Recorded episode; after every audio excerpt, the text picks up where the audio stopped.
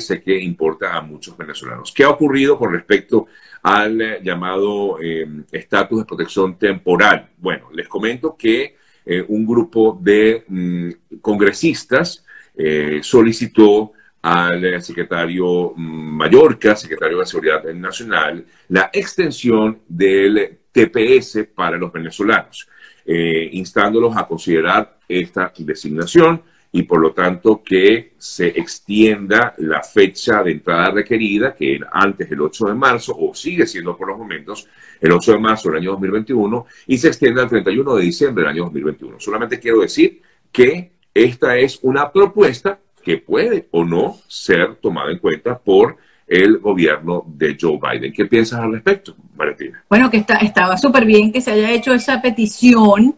Eh, lo que creo que, o sea, la idea es no poner ninguna fecha límite, sino como que al momento que van a extender el, el TPS, el segundo, ponernos entonces como que, bueno, los que entraron hasta ayer, o sea, una cosa como que más, ser, más lejana ya, ¿no? Entonces, bueno, eso trae que siga entrando la gente, ¿no?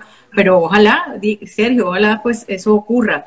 Eh, es importante la cantidad de gente y venezolanos que entraron después del 8 de marzo a Estados Unidos y que no tienen estatus, están esperando una corte. Y hablando de eso, quería decirles una noticia importante, eh, pero óiganme bien, por favor, óiganme bien, no estoy regañando, ¿ok? Eh, los que se tienen que presentar en Miramar, en Miramar, no en Texas, ok, Miramar, Florida, que están en Florida y tienen orden de presentación, el oficial, el, jefe de, allá de Miramar, que se llama Joe Mickelson, dijo que el reporte... Se nos fue, Mariatina, se nos fue, se nos fue la, la señal ya va, se nos fue allí el audio de María Trina, creo que, déjame, se nos fue el audio, ¿me? Se fue el audio porque está, está metiéndose Nancy Lancaster, yo sé que ella es fan número uno, pero no se puede meter en el Instagram porque está llamando por teléfono, Nancy. Entonces... Eh, María regaña a Nancy. Vuelve a explicar, por favor, discúlpame. Okay, el, Vamos a jefe, que no se nos fue todo el audio cuando hablaste Bueno, el jefe de Miramar, de Florida, las personas que se tienen que reportar, ¿ok? Allá, eh, a partir del 28 de marzo van a empezar a reportarse personalmente. O sea, antes era con un email, ¿ok? Entonces, eh, ya no tienen que hacer el email, sino que tienen que irse. Entonces, pero no es que van a ir todos el 28 de marzo ahí en Camote, porque eso va a ser horrible sino que usted va a llegar una cita para que usted se presente, ¿ok? Pero ya lo dijo el oficial, el Field Office Director Joel Mickelson, que Miramar comenzarán a reportarse en persona a partir del 28 de marzo, ¿ok? Bueno, nada, eso era la noticia, buena noticia, porque mucha gente estaba angustiada porque no les responden los emails, ¿ok? Entonces, bueno, era eso. Quería decir. Y con respecto al TPS, quiero aclarar, es por ahora una propuesta.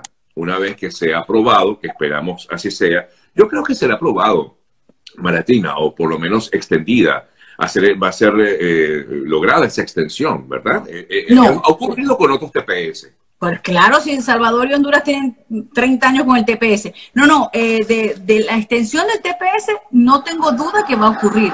Lo que estamos hablando es de cambiar la fecha, la fecha para de que después del 8 de marzo puedan aplicar al TPS, o sea, una inscripción como que nueva, ¿no? Ojalá, ojalá se dé, ojalá. Entonces, bueno, eso es lo que estamos ligando. Vamos a empezar entonces, Sergio, cuando quieras. Bueno, sí, tengo aquí varias preguntas, por supuesto, comienzan por aquí. El criterio del oficial de deportación es que la persona se ha portado bien. completamente, no estoy en vivo, ¿verdad? Me fui. Sí, pero yo no tengo, tengo aquí la imagen total y absolutamente congelada. Eh, voy a ir en vivo de nuevo, se cayó completamente. Jesús. se cayó. Disculpen, amigas, amigos. Se cayó la conexión. Retomamos la conexión con nuestra invitada en esta última parte del programa, la doctora María Trina Burgos, con quien estamos hablando acerca de temas migratorios. Eh, María Trina, vamos a reconectarnos y así poder seguir respondiendo las preguntas de nuestros amigos eh, que estaban aquí eh, conectados. Pueden hacerla a través también de nuestro canal de YouTube, si lo desean, con nuestra a través de nuestra la doctora María Trina Burgos, con quien estamos hablando acerca de temas migratorios. Eh, María Trina, vamos a reconectarnos y así poder seguir respondiendo las preguntas de nuestros amigos eh, que estaban aquí eh, conectados. Pueden hacerla a través también de nuestro canal de YouTube, a través de nuestro eh, contacto, nuestro canal de Instagram. Listo, Malatrina. No sé, hoy, hoy, hoy estamos aquí un poquito extraños, pero bueno, pero estamos, es importante. Bueno, se supone en serio que el internet ahora que yo tengo es una cosa, bueno, del otro mundo. Sí, bueno, no sé, quizás puede ser alguna, no, sé, no sé. no, pero bueno, nada, todo tiene solución, eso tiene solución. Ok, sigamos. Entonces, el señor del grillete ya le dije que bueno, que eso es cuestión de eh, eh, el, oficial de deportación, ¿ok? Sigamos. Sí. Eh, bueno, ahora te entró una llamada telefónica. No, no importa, está tranquilo, eso es La ignoramos por allí.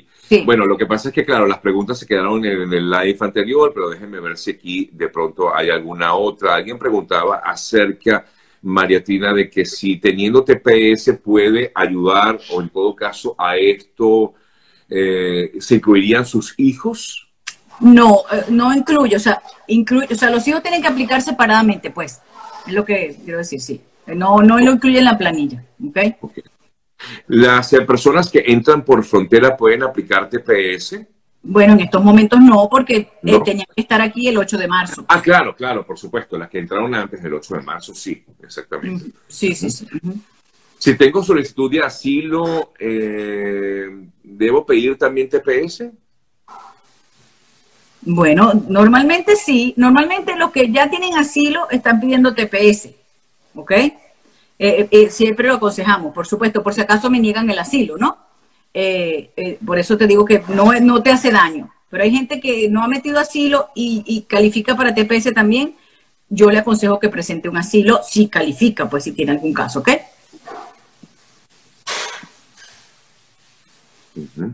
Con sus años de experiencia, ¿usted ha tenido casos de personas que, con, de TPS que hayan salido y entrado sin ningún problema con el permiso de viaje?